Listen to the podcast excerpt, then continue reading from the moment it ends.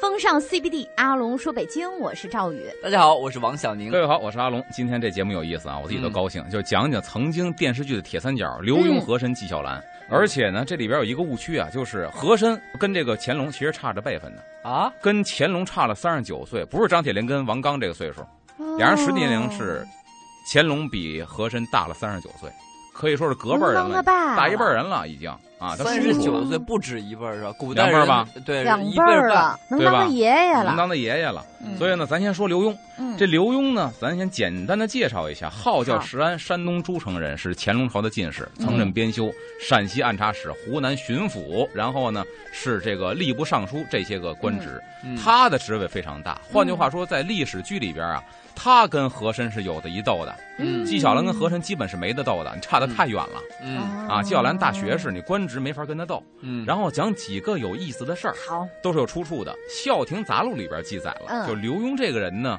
避衣恶服，什么意思呢？嗯乐了乐特，从来不讲究穿衣服，他不是官儿嗯很大吗？但是他不讲究穿衣服。啊，乾隆末年，和相当权，就是和珅在乾隆末年可以嗯说权倾朝野、啊，非常霸道，嗯最上奢华。就是当时他带领的风尚，嗯很多官员跟他学习，就是以穿这个特别奢靡之奢风靡的这个服装啊、嗯为荣。嗯，然后呢，刘墉是不太喜欢的。嗯所以呢，他的穿的衣服呢，其衣冠毕露。换句话说，就是衣服啊、帽子啊，破破烂烂是的破破烂烂的，嗯不讲究这个。然后呢，人皆视为器物，就是别人一看你这东西是破 烂儿嘛，器物就抛弃的东西。嗯你穿着破烂儿就上朝了。时日刘文清宫，故为避衣恶服。然后呢，徜徉班联当中，就穿着破衣拉撒嗯徜徉在朝内。然后呢，上朝也是跟同僚，就这样，怎特么别感的自就在。是我不感觉 care 这些东西那，你们爱怎么看我，我不在乎，对我就挺欣赏，我挺享受我这状态的。然后他还特别的有意思，说别人、嗯五字是衣冠体貌，无一相宜者。别看你们一个个穿的人模狗样的，没有嗯一个你们能配得上这衣服的。嗯，然后呢，我就这样有范，我觉得挺好。嗯这是刘墉穿衣服的这个习惯。嗯然后呢，他还不太讲究卫生啊。那就干了，这个刘世安呢，在《南亭笔记》里边记载小故事，刘世安就是刘墉，然后书法出入颜柳，书法写的非常的好嗯啊，在这儿就是说那个刘墉的书法呀，非常的敦厚，嗯，这个敦厚体现在哪儿呢？嗯你写大字啊，嗯你写斗大的字，如果笔触非常敦厚的话，嗯没问题。嗯，但是他写小楷，蝇头小楷，你去看，这最难，也是笔笔触非常的敦厚。这非常难嗯度。你要知道，这手劲儿把握不好，字儿那么小，对笔画敦厚，墨疙瘩了。对哦对，啊但是一对笔一画看得对非常清楚，但是苍劲有力，这是他书法实力嗯可以说登峰造极。嗯嗯这三个人里，他可以说是当之无愧的书法家。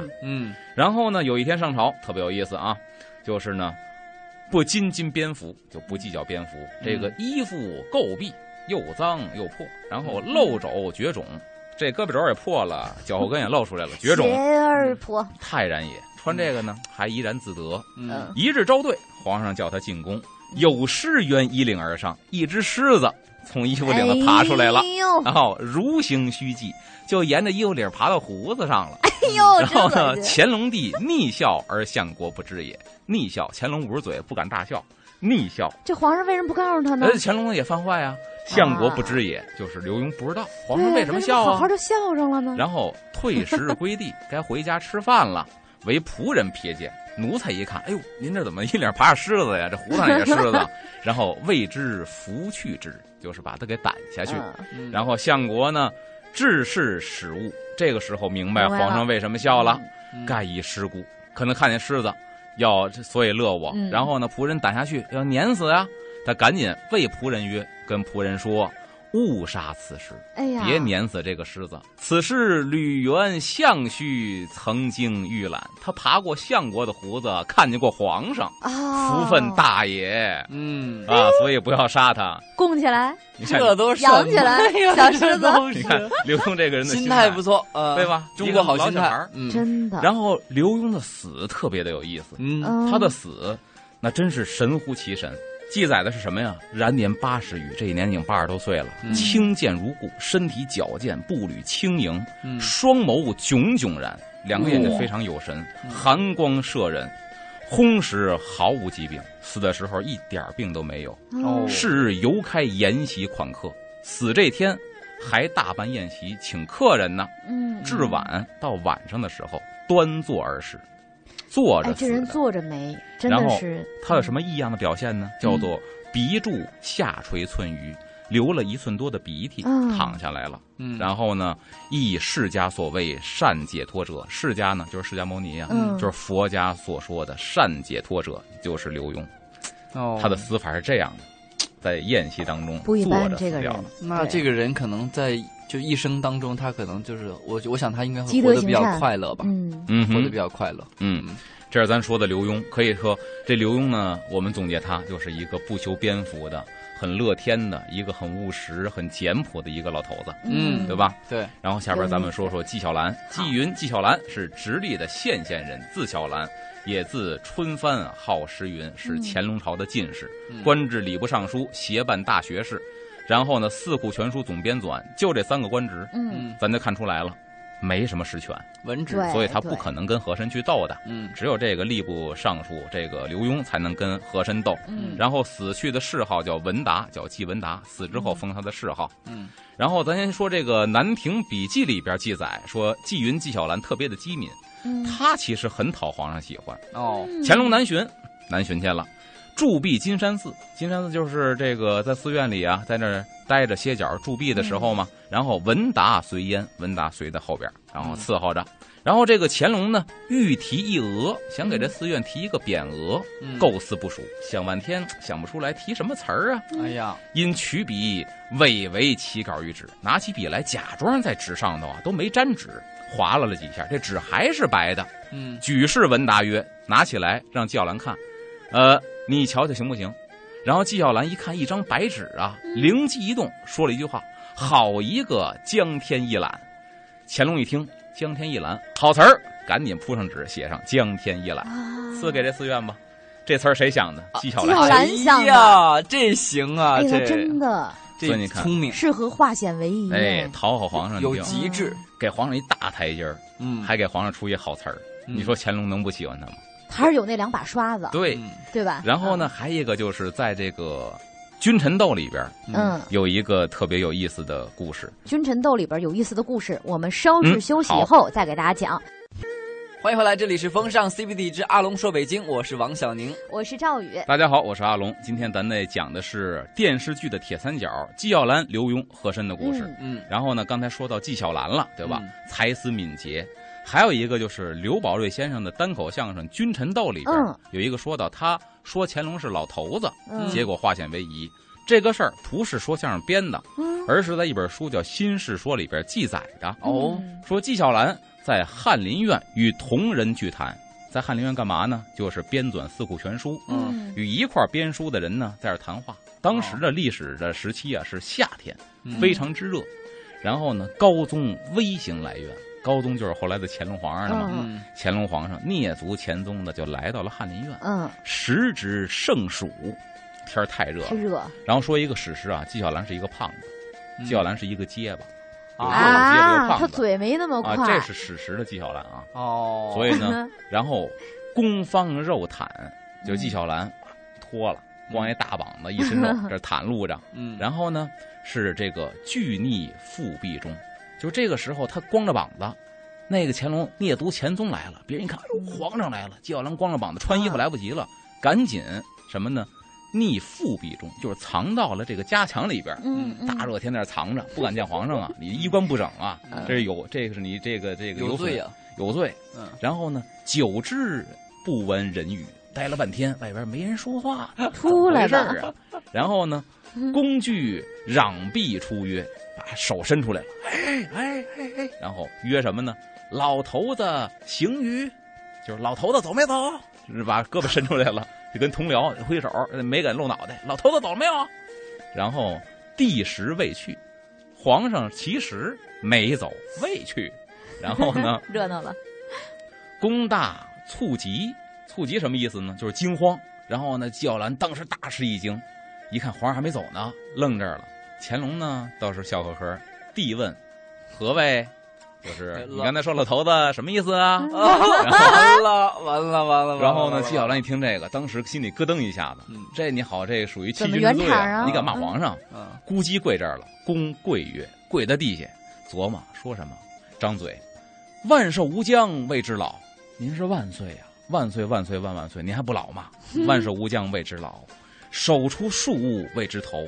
普天之下都是您的，所有东西都是您的，啊您是所有东西的头儿，您不是头儿吗？嗯啊，，昊天子之谓子，昊天就是皇天上帝啊！嗯，您不天之骄子龙的儿子吗？嗯，这不是子吗？老头子，老头子都不有说了您的，说都谁有呀、出处了哎呀，别人不能使这词 儿，所以所以说，你看这个就说法多，真的能保命，你知道吗？好狡诈，嗯 然后说纪晓岚生活习惯嗯非常的有意思。啊，纪晓岚有这么《孝亭杂录》里边记载，纪晓岚有这么一句话，啊你就看他的生活。嗯年今年已八十，嗯，就这一年写他的时候，这一年已经八十多了。纪晓啊岚，然后呢，尤好色不衰，日食肉数十斤，一天哪，数十斤只的吃肉，肉几十斤，终日不啖一谷，不吃粮食，真不是奇人也。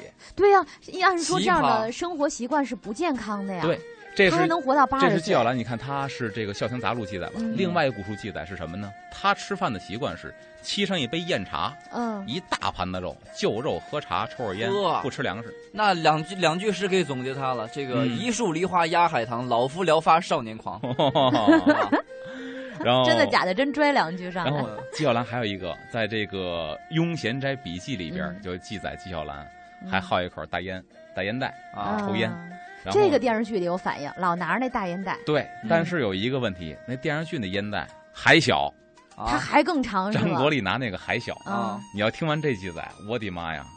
他首先说那烟袋多大啊？啊，烟袋锅子史料记载，能装上四两烟丝。嚯，从他们家住的哪儿啊？就是现在晋阳饭庄，对对五对黄桥，嗯，陪皇上一路到圆明园。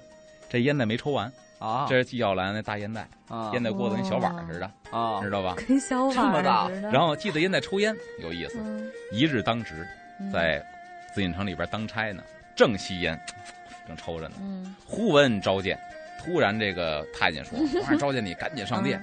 然后呢，即将烟袋插入靴筒中。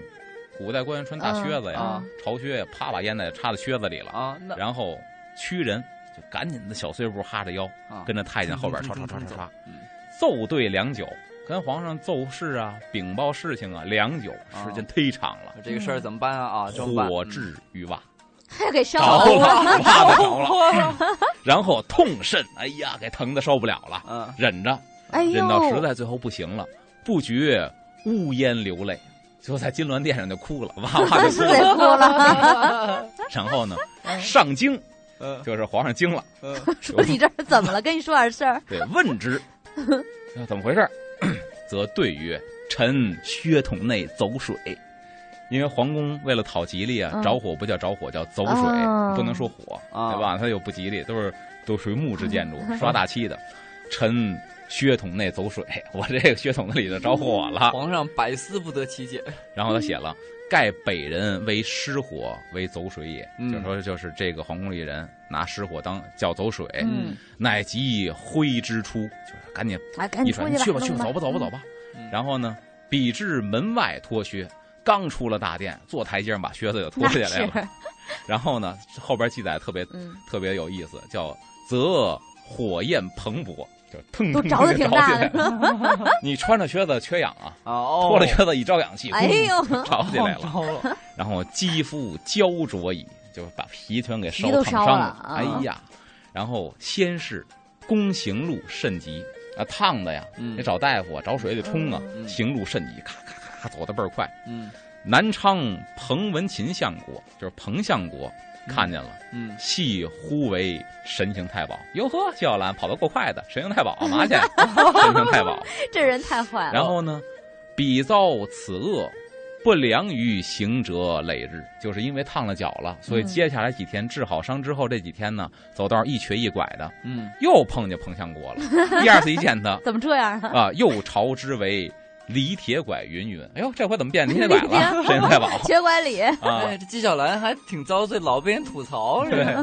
受不了啊！不过好在他性格还不错。这个彭相国也有点意思，他们俩有点像这个说相声的，一个逗哏，一个捧哏。嗯，啊，嗯有有意思，有意思。这样我们看看时间，稍事休息一下，一会儿回来听阿龙讲有趣的故事。风尚 CBD，阿龙说北京，我是赵宇。大家好，我是王小宁。各位好，我是阿龙。今天咱们讲这个电视剧的铁三角，和珅、刘墉、纪晓岚。嗯刚才讲到纪晓岚大烟袋插靴子里着火了，嗯， 下边说的是宠姬难倒纪晓岚，他爱的一个美人儿，结果把大学士给难倒了。啊你，看多有学问！哦，哎，这是《南亭笔记》里边的一则故事来，说文达有宠姬某氏，嗯是谁不知道，某氏叫什么嗯不知道，嗯河间人士。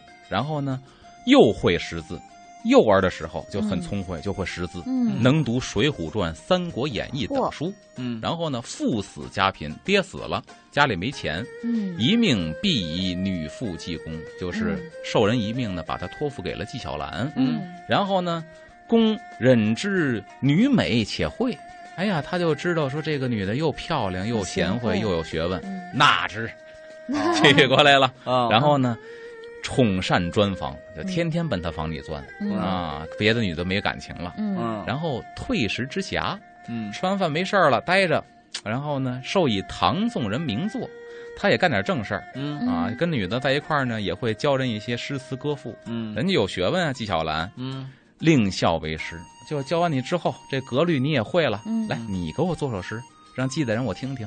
然后这姑娘给他作诗，日久竟能作绝句，时间一长啊，经过熏陶跟教学之后啊，嗯也会做五言绝句，哇，一日见小臂以葛补灵沙之臂者，就是一天呢，看这个这个小姑娘啊，嗯拿这个下布，到夏天嘛，嗯得呼这窗户，嗯因为咱知道冬天呼高粱纸，嗯纸不透风嘛，嗯它能挡寒风；嗯夏天呼布，嗯这布呢属于是网眼比较稀松的那种布，嗯它透风，夏天凉快。然后呢，呼窗户呢，嗯忽得一联曰：“这小姑娘呼着窗户呢，想起一个对联儿来，嗯说我出去上联儿，我考考记大人，叫下部糊窗，拿下部糊窗户，嗯不是有窗棂吗？嗯个个孔明诸葛亮，一呼这窗户呢，每个孔都透光，嗯个个孔明诸葛亮，嗯孔明就是诸葛亮，啊哦对吧？诸格全都是亮，对每一个格都亮。哇，这好难啊，这妙个妙妙，哎呀，然后呢，公归告知纪晓岚下朝回来了，这小女孩就蹦蹦哒哒过来了。嗯今儿我糊窗户，我想一上联儿，嗯叫“下不糊窗，个个孔明诸葛亮”。嗯您不是号称记的才子吗？您哎嗯给我对对一一个下联儿，嗯然后问有下联否？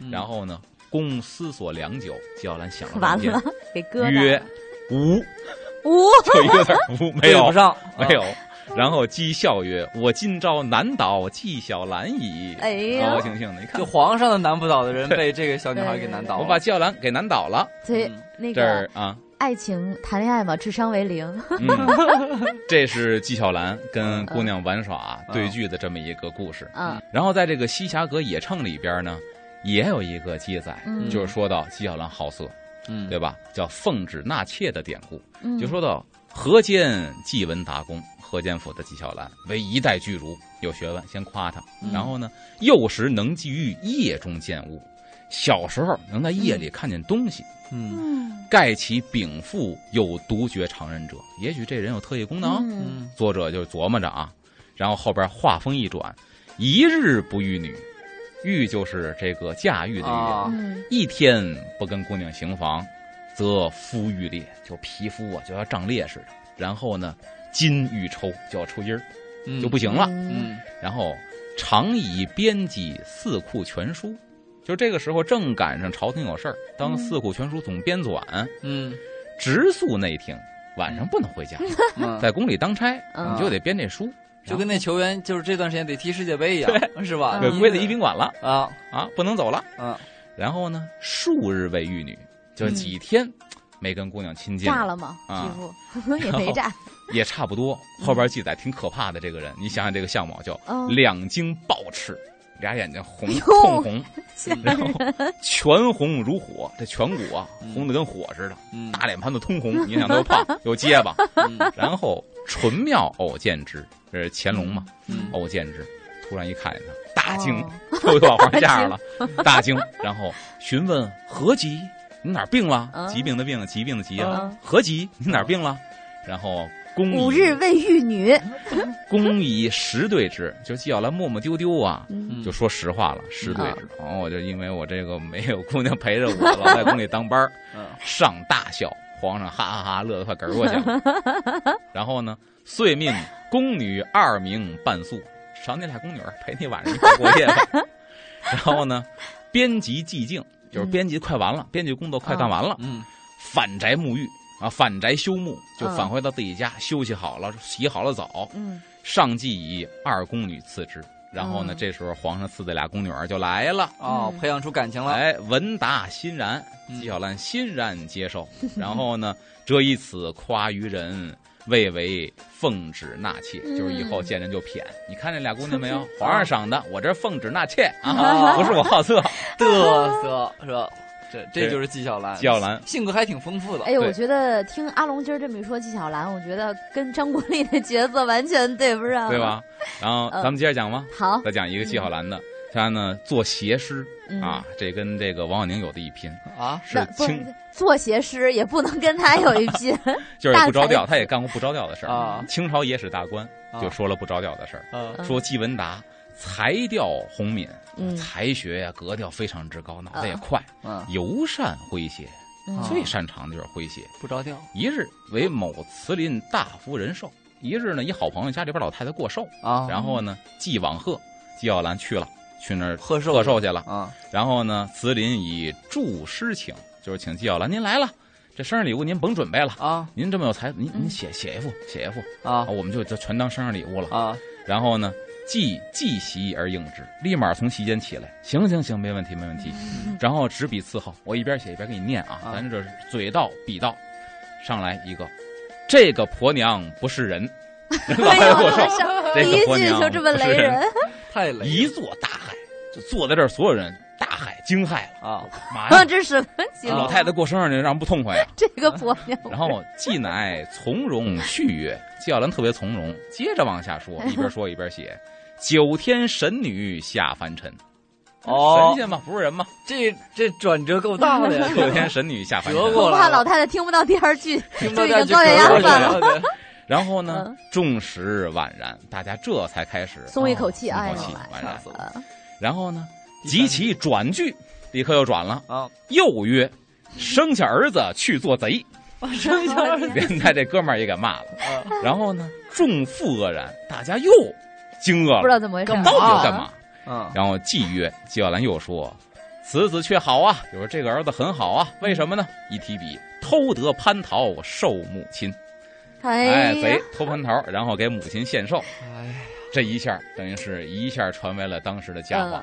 这嗯纪晓岚不着调。啊然后纪晓岚还有一个不着调的，啊就是纪晓至岚于调戏太监。哎啊，这个怎么不着 调？我们留在那个广告之后好，啊我们最后一节再来给大家揭晓。欢迎回来，这里是风尚 CBD，阿龙说北京，我是赵宇。大家好，我是王小宁。各位好，我是阿龙。下边说呢，纪晓岚就是嘲虐太监。嗯，季美入职，就是纪晓岚每次上朝，啊然后内奸被揭，所其嘲虐，就是特别贱。就是这帮内奸呢，就啊这是太也监像他呀， 所其嘲虐，这也像我搭档向你索要。你你得跟我虐我虐我一下，我 高兴。哦，他的意思让太监索虐虐他 呀，，就索要，哦，让纪晓岚虐他这。爱好比较特然后殊。呢，一日有内奸某还不知道姓什么某，然后呢遮路请纪讲故事，啪拦住了，纪大人给我讲一个故事。然后呢，纪辞职，纪晓岚辞职，忙着呢，没工夫去去去。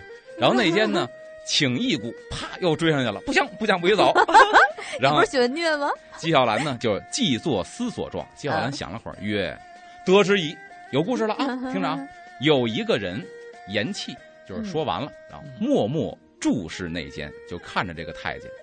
内奸见其不复语，就看到纪晓岚盯着自己不说话了，嗯然后乃叩之曰，就推他一下，哎，这个人下边有何事啊？纪曰：下边没有 了。”乃相与大笑而去。哎，这让我想起来，我们小学的时候有一个男生说那个猜东西，嗯有一个节目猜东西，他上面拿了一个上去以后，讲台上拿了一张白纸，嗯大家能猜这是什么的吗？下边说一张白纸，然后他就下去了，嗯哼哼因为他可能会觉得大家不会这么容易的想出，哦，他只是都让会大家往说往一张复杂白了纸，猜往哦复杂里猜，没想到大家说一张白纸，然后都垂头丧气的想但 你看这一点呢，你可以看纪晓岚跟内奸跟太监关系很好，哦相笑大曲，俩人都乐了，，啊然后散嗯了，该干嘛哦干嘛。这是纪晓岚。总结的话呢，就是属于有点费玉清那范儿，对对哦 对你对，看仪有表点堂堂，讲起段子来一套一套的，哦，他还能这 样。确实是。嗯然后下边讲和珅，好和珅是一个狠角儿，这个呢哦是《梵天卢从录》里边记载一段故事嗯，叫和珅家里边抄出一张人皮。啊，嗯，这个呢，啊，这个我爱听。好，和珅，清和珅祭拜，清朝和珅败落的时候，嗯，于查抄家产时，在查抄他们家的时候，在徽氏屋内得人皮一张，这个是真事儿吗？这是真是在屋里边得人皮一张。嗯中饱食草，这人皮里边揣的是草，把人皮撑起来了。外修以漆，人皮外头刷着大漆，衣朝服全套，穿着整套的朝服，挂蜜蜡珠一串，脖子上挂着蜜蜡朝珠，手持金锭，然后庆贵问其家人，就抄查抄查家产这个、这个这个官员就问其家人是何相，这是什么塑像？家人跪禀曰：“跪地也说，相爷生时，我们和珅和大人不是自尽了吗？嗯赐三尺白绫。他活着的时候，少爷外出游猎，他儿子出去打猎去，为人妻，被人欺负了，归宿于爷，回来跟他爸爸告状。刘总管家全请于即日补示人来剥皮，就是刘全啊，嗯这是有历史人物的，啊他，管家姓哦刘，知知道知道，说大人，要不您这个我来办这事儿。他把人逮回来，然后呢，补人剥皮，把这皮给剥下来了。不然，爷之微服，扫地尽矣。你要不把皮扒了，您这当和珅和老爷您的面儿没地儿搁了。嗯然后呢，爷爷汉之，就是和珅一点头，就这么着吧。然后秦氏人质把人擒回来，速达数千，绑起来抽了几千鞭子，我天然啊，后剥其皮，把皮扒下来。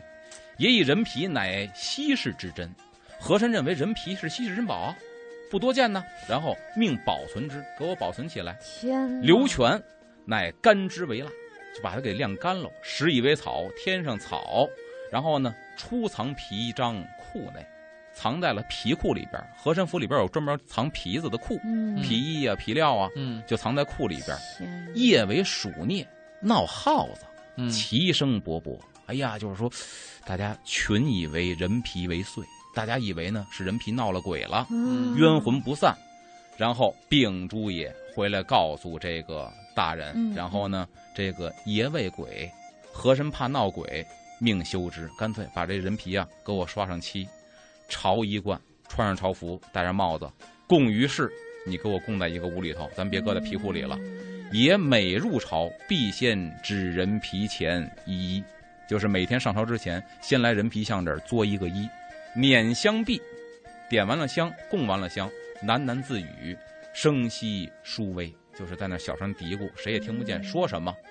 初不辨何语，大家刚开始不知道他对这人皮说什么，嗯然后呢，想系莫求消彻前缘耳。换句话说，就可能在祷告你呀，这个别跟我结怨了啊，我杀我你对不不对。起你啊，哎，然后呢，庆贵即具以密奏，把这事儿秘密的奏给皇上了。上闻之大怒，当时嘉庆皇上听完之后勃然大怒，然未见人皮像作何状，没敢看人皮什么样儿，命密闭入，一见骇然，就是秘密的说让我去看一看吧，也没见过人皮，嗯一见骇然，当时一见吓一大跳，为什么呀然？后就没见过人皮呀、皇上也害怕呀，，你想然后呢。哎呦，举以腹内，举以腹内誓曰，就是告诉这个底下的官员，嗯然后去焚之，勿使此不祥之物留人间，就干脆烧了吧，这不祥的玩意儿别留在人间了。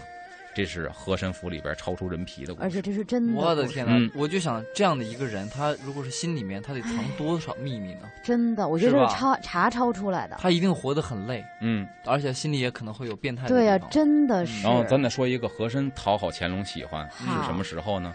一日啊景必出宫，就一天呢，警戒，因为乾隆要出宫。嗯当时呢，和珅是一个小官儿，嗯啊，非常小的官儿，就在轿子旁边跟着这个轿子这个嗯仪仗队伍走，然后上于于众阅编报，在这嗯个轿子里边呢看奏折，有奏要犯逃脱者，奏折写到嗯一个要犯跑了，嗯上微怒，这皇上有点微微的不高兴了，然后送《论语》，就说到《论语》的一句话，嗯叫做“虎似出匣”，这“虎似出匣”的意思是什么呢？嗯就是说这老虎、犀牛这猛兽从笼子里跑了。嗯这事儿赖谁呢？应该赖饲养员或者赖看管，是这个意思啊。然后呢，这个护从诸校尉及七门羽林之属，就换句话，简而言之，就是旁边这些随从啊，听到乾隆说了一句《论语》，谁也不知道什么意思，嗯就互相问：“哎，这个圣上爷说的是什么呀？”嗯，和珅独曰：“爷为典守者，不得辞其责耳。”就是说，这个爷的意思呢，就是说看监狱的典守这些人不能够推辞，这是你的责任，所以才让这逃犯跑了。然后呢，上为祭言，祭就是雨后天晴的意思。嗯皇上的脸呢就开始转晴了，就问：“汝读《论语》乎？”问和珅：“你也读《论语》吗？”对曰：“然啊，是皇上，我也读《论语》。”嗯，又问家世、年岁、奏对，皆称之。开始开始问起来了，家里姓什么叫什么呀？哦多大了？什么进呃的一宫看啊就？要重用了，搭上了，从这儿开始搭上的乾隆皇上。啊嗯哇，塞！所以说你看读书多么重要，嗯，非 常重要咱再说一个和珅被刘墉所戏的故事，嗯这是清朝野史大观记载、啊。和珅被刘墉所戏，啊，对嗯啊，哎，刘墉这还个能得治听他一。下，嗯说白了，这个呢，咱就不读古文了。他的意思什么呢？就是一个冬天，嗯雨后雪后初晴，满地泥泞，下完雪那天什么样，谁都知道吧？嗯然后大家纷纷贺年，就各项各乡大官互相拜年呢。嗯然后和珅的轿子来了，嗯刘墉一看，他可能是给别人拜年去，嗯然后先把他拦下来。和珅那刘墉自己出来，哎呦，和大人给别人拜年去啊，还是给我拜年呢？反正到门口了，我先给您拜一个年。然后这个咱知道刘墉啊，都破衣拉撒的嘛，他不讲究穿，大雪地里边泥塘子里啪叽就跪地了，给和珅磕一头，啊你能不回吗？你岁数比刘墉小这么你真多， 坏，啊，然后呢，史史书记载就是刘真墉高和珅穿的是非常奢华的 袍子，哎呦喂，特别干净。一看刘墉跪这儿了，你你也怎么不能不跪呀办，嗯大泥塘不压鸡也跪 这儿了，回磕了一个头。然后呢，到了金殿之上， 然后呢，跟那个乾隆哭诉去。您看我这泥巴得着呢，就是因为我半路上啊，今年圣上被和珅刘墉拦下来了，他磕头我不能不磕，我这一身泥 啊啊，刘墉戏弄过他。那那和哎呀那皇上可不得特喜欢刘墉啊，哎高兴坏了，可都偷着乐呢。对，其实乐坏嗯乾隆是三个人可以说是不偏不向，因为为君之道就是要驾驭好每一个人。嗯他哦体现出偏好的话，嗯可能就会有问题了。就是我觉得对正因为说有这个皇上这个人的存在，或者这个这个角色，嗯才会有刚才像阿龙说到的，我这整个一集的铁三对角的对关系。对，没错，嗯哎今天这一期呢，我们也收获了不少有的意思，有对意思的故事啊！嗯哎呀，这都没听够啊！呃，啊我们下期我们以后还可以继续让阿龙跟我们说哈。好好好谈古论今嘛，现在的事儿也说，然后古代的这些趣事儿也说。好，今天节目就先到这里喽。嗯，嗯，我是王小宁，我是赵宇，我是阿龙，嗯。下期再见，拜拜拜